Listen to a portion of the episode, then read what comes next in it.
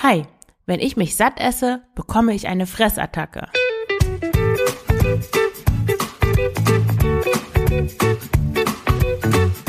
Schlanke Gedanken, endlich frei von Heißhunger, Essdrang und Fressattacken. Ich bin Marion Schwenne und hier erfährst du, wie du deinen emotionalen Hunger stillst und Frieden mit dem Essen schließt.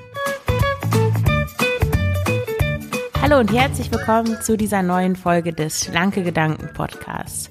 Heute wieder mit einem mit einem Thema, einer Frage aus ähm, einem Forum, die ich gefunden habe, die ich gerne beantworten möchte, wo es darum geht, dass die Person ähm, sich nicht satt essen kann, darf, weil sie dann Fressattacken bekommt.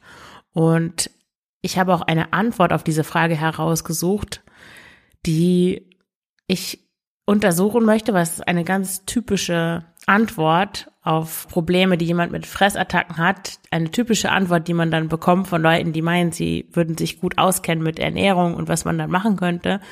Und ich möchte das hier mal ein bisschen auseinandernehmen, um deutlich zu machen, dass das Problem nicht dadurch gelöst werden kann, dass man sich ablenkt oder dass man anderen Leuten sagt, sie sollen einem vom Essen abhalten. Wenn du auch solche Fragen stellen möchtest, dann tu das gerne entweder per E-Mail, du findest die E-Mail-Adresse in den Show Notes, kontakt at schlankegedanken.de oder einfach über das Kontaktformular auf der Webseite. So, dann fange ich mal an. Ich lese mal die Frage vor zuerst und dann auch direkt die Antwort. Und danach nehme ich das mal ein bisschen auseinander. Also, die Frage lautet, hallo, ich habe seit einiger Zeit das Problem, dass ich mich nicht mehr satt essen kann, schrägstrich darf. Denn sobald ich das tue, setzt bei mir im Kopf sich der Gedanke fest. Jetzt ist es auch eh egal und ich bekomme eine Fressattacke, gehe nicht zum Sport etc. Wie komme ich davon los? Oder muss ich immer aufpassen, dass ich mich halt nicht satt esse? Ich bin verwirrt und verzweifelt. Kennt das jemand? So, und die Antwort, die ich in dieser Folge besprechen möchte, lautet so. Immer wird hier so getan, als wenn die Fressattacken über einen kommen und man ja gar nichts dagegen tun kann. Als wenn der Heilige Geist in einen fährt. Was ist daran so schwer?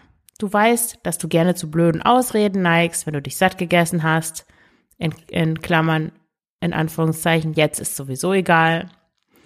Du merkst, dass du satt bist. Also überleg dir, wie du damit umgehst. Es gibt tausend Möglichkeiten. Und jetzt führt sie in, an, in so Spiegelstrichen auf, was, welche tausend Möglichkeiten es gibt. Nach dem Sattessen nur noch Sachen essen, die du nicht magst, oder sowas wie Salatgurke. Davon isst sowieso niemand Berge. Und falls doch, ist auch egal. Bereits vor dem Essen planen, was unmittelbar nach dem Essen zu erledigen ist. Bügeln, Spaziergang, Sport, Steuererklärung, sodass gar nicht erst Gelegenheit zum Futtern ist keinen Süßkram und sonstige Verlockungen im Haus haben. Etwaige Mitbewohner, Partner, Freunde einbeziehen und um einen kräftigen, verbalen Tritt in den Hintern bitten, wenn du sinnlos frisst. Ernährung mal dringend überprüfen. Menge und Zusammensetzung. Bei ausreichender Energiezufuhr und sinnvollem Umgang mit insbesondere kurzkettigen Kohlenhydraten sollten keine körperlich bedingten Heißhungerentfälle entstehen. Die Seele mag trotzdem manchmal. Und, und, und. Jeder muss seine persönliche Strategie finden, aber am Ende heißt es für alle, du führst das Essen selbst zum Mund, niemand zwingt dich. Und da ich davon ausgehe, dass du im normalen Leben deine Hände unter Kontrolle hast, besinne dich auf diese Fähigkeit und entscheide dich nicht zu fressen. Entscheiden und machen. So, das war die Antwort. Und hier kommt meine Antwort auf diese Antwort. Also erstmal zum ersten Teil. Sie schreibt ja, immer wird hier so getan, als wenn die Fressattacken übereinkommen und man gar nichts dagegen tun kann, als wenn der Heilige Geist in einen fährt. Was ist daran so schwer? Du weißt, dass du gerne zu blöden Ausreden neigst, wenn du dich satt gegessen hast. Jetzt ist sowieso alles egal. Ja, ich möchte dir zu bedenken geben, ob das wirklich so eine blöde Ausrede ist, wie hier dargestellt wird. Meiner Meinung nach ist es keine blöde Ausrede, sondern eher typisches Schwarz-Weiß-Denken. So nach dem Motto, entweder ich höre mit dem Essen auf, bevor ich satt bin, oder ich esse mich satt und dann ist eh alles zu spät und ich kann auch weiter essen. Also auch diese Kausalität. Und es ist auch nicht nur Schwarz-Weiß-Denken, sondern es stellt auch eine Fusion, also so eine Identifizierung mit einer Regel dar, nämlich die Regel lautet, ich darf mich nicht satt essen. Weil wenn ich mich satt esse, passiert dieses und jenes. Dann kriege ich einen Fressanfall, ich esse immer weiter, ich kann das nicht stoppen. Deswegen darf ich mich nicht satt essen. Und meiner Einschätzung nach ist es überhaupt keine blöde Ausrede, sondern eher tragisch. Aber weiter in äh, dem, was die Dame geantwortet hat. Jetzt kommen die Vorschläge, die sie macht. Du merkst, dass du satt bist. Also überleg dir, wie du damit umgehst. Es gibt tausend Möglichkeiten. Jetzt fasse ich nochmal kurz zusammen. Also nach dem Sattessen nur noch Sachen essen, die man nicht mag. Oder vor dem Essen schon planen, was man danach macht. Keinen Süßkram zu Hause lagern. Ähm, andere Menschen so als Sparring-Partner äh, einspannen, so dass man, dass die einem sagen, dass man aufhören soll zu essen. Und dann auch die Ernährung überprüfen, also Kohlenhydrate reduzieren, beziehungsweise hm, schnelle Kohlenhydrate, sowas wie Weißbrot, helle Nudeln reduzieren oder ganz streichen. Und dann schließt sie ab, dass einen niemand zwingt, dass man selbst seine Hände benutzt, um das Essen zum Mund zu führen und dass man das eigentlich selber unter Kontrolle hat und dass man sich einfach nur vornehmen muss, nicht zu essen und es dann auch einfach zu machen. Einfach diese Entscheidung folgen. Ja, wenn das so einfach wäre, dann würde sich wahrscheinlich niemand diese Folge anhören oder niemand überhaupt googeln, Fressattacken stoppen oder ich habe Fressattacken, was soll ich tun oder ich kann nicht aufhören zu essen, dann wäre das überhaupt kein Problem, wenn das so einfach wäre, das einfach nicht zu machen. Aber du kannst ja mal einem Raucher oder einem Trinker sagen, äh, ja, dann hör doch einfach auf zu rauchen. Oder trink doch einfach Tee statt ein Bier oder Schnaps also das ist nicht so eine richtig gute Strategie, aber warum?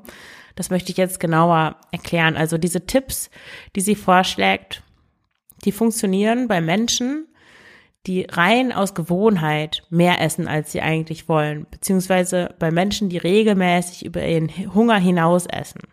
Also es ist eine reine Gewohnheit. Es hat nichts mit irgendwelchen anderen Zusammenhängen zu tun, auf die ich jetzt eingehe. Und das ist relativ selten, würde ich mal sagen. Die Frau, die die Frage gestellt hat, hat allerdings tiefer liegende Probleme, als dass es einfach nur eine schlechte Gewohnheit ist, die sie stoppen kann, wenn sie nur stark genug, ja, sich dafür entscheidet und sich dann auch an ihre Entscheidung hält. Sondern die Fragestellerin verbietet sich, sich satt zu essen. Und sie ist sehr streng zu sich. Sie arbeitet mit diesem üblichen Druck, mit Disziplin und mit Zusammenreißen. Die Frage ist jetzt, warum kann oder darf, sie benutzt diese beiden Wörter, warum kann oder darf sie sich nicht satt essen? Also woher kommt das überhaupt, diese Idee? Weil normalerweise würde man ja sagen, okay, sich satt essen und dann nicht mehr weiter essen. Aber sie hört ja schon auf, bevor sie sich überhaupt satt gegessen hat, darf sie eigentlich nicht weiter essen. Sie, sie darf nie satt sein. Und meine These ist, dass sie schon einen sehr starken Essdrang spürt, der ist schon vorhanden, bevor sie anfängt mit dem Essen wahrscheinlich. Und den kann sie mit Strenge und Disziplin im Zaum halten, indem sie mit dem Essen aufhört, bevor sie satt ist. Also sie spürt, würde ich weiter essen, dann würde der Essdrang immer stärker werden und es wird dann auch immer schwerer werden, mit dem Essen aufzuhören. Je weniger sie isst, desto weniger spürt sie den Essdrang. Und der Essdrang ist emotionaler Hunger, meiner Einschätzung nach. Und umgekehrt, je mehr sie isst, je länger sie isst, desto stärker wird der emotionale Hunger oder desto stärker spürt sie ihn und desto weniger gut kann sie ihn stoppen. Und deswegen isst sie gar nicht erst so viel, dass sie überhaupt satt ist. Und in so einem Fall helfen simple Tipps wie Ablenken, kein Essen im Haus haben, noch mehr Druck durch andere, Ernährung umstellen, überhaupt nicht weiter, beziehungsweise sie verschlimmern das eigentliche Problem noch. Wobei die äh, Dame, die diese Antwort gegeben hat, recht hat, ist also es stimmt, dass das, was wir essen oder was wir auch nicht essen, in unseren Händen liegt. Wir sind frei zu entscheiden, was wir essen.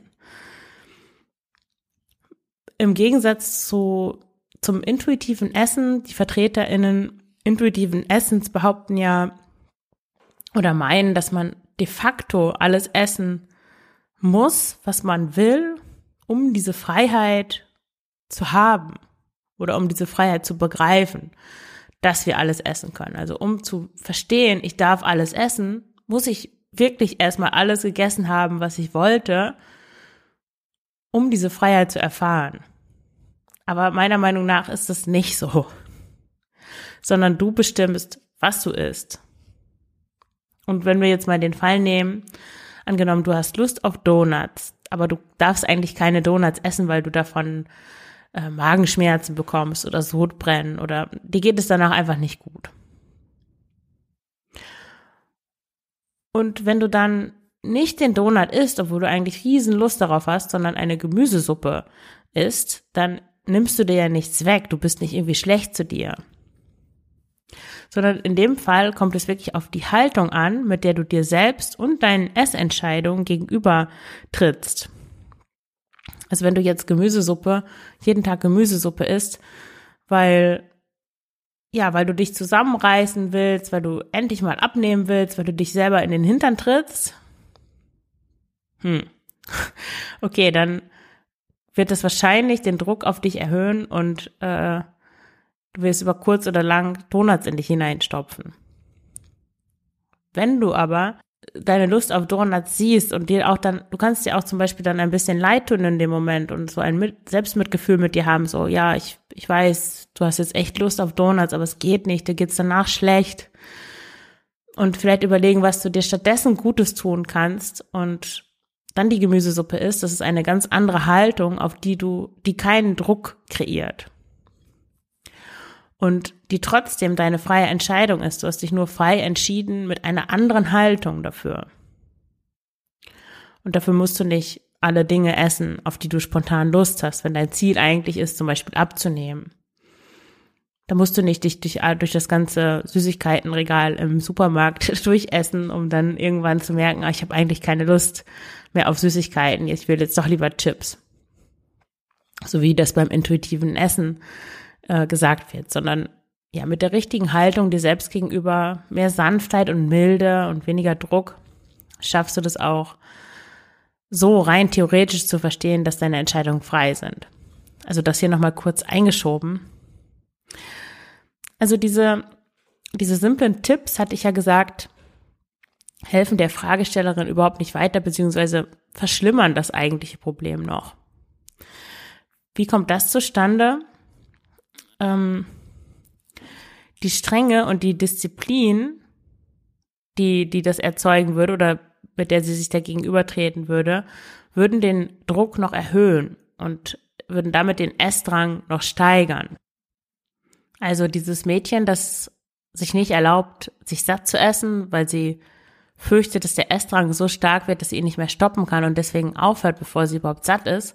Wenn die jetzt auch noch anfangen würde, mh, sich vorzunehmen, okay, ich bin eigentlich noch nicht satt, ich schiebe jetzt den Teller mit den Nudeln weg und jetzt fange ich an, Salatgurke zu essen. Das würde das Problem ja nun mal überhaupt nicht lösen, sondern das würde sie wahrscheinlich noch mehr frustrieren und den Druck in ihrem System erhöhen. Genau dasselbe würde passieren, wenn sie sich vornimmt, was nach dem Essen zu planen ist. Also sie hat da ihren Teller mit den Nudeln, sie, sie denkt sich, okay, ich darf mich nicht satt essen, ich darf mich nicht satt essen, dann kriege ich einen Essanfall, dann ist sowieso alles zu spät. Und was soll sie dann machen? Also sich satt essen und sich dann zwingen, schnell irgendwie das zu machen, was sie sich vorgenommen hat. Also dann schnell die Steuererklärung zu machen oder zum Fitnessstudio gehen, in so einen Robotermodus schalten und diesen Essdrang einfach vergessen. Aber wie ich schon am Anfang sagte, das ist nicht so einfach. Wenn das so einfach wäre, ja, dann würde es einfach jeder machen. Und natürlich auch die Idee, keine Süßkram oder andere leckere Dinge im Haus zu haben, führt ja am, geht am Problem vorbei, weil man kann nicht alles essen, was man gerne essen möchte, aus dem Haus verbannen, nur damit man nicht mehr isst, als man eigentlich will. Das ist ja ein innerliches Problem, kein äußerliches Problem.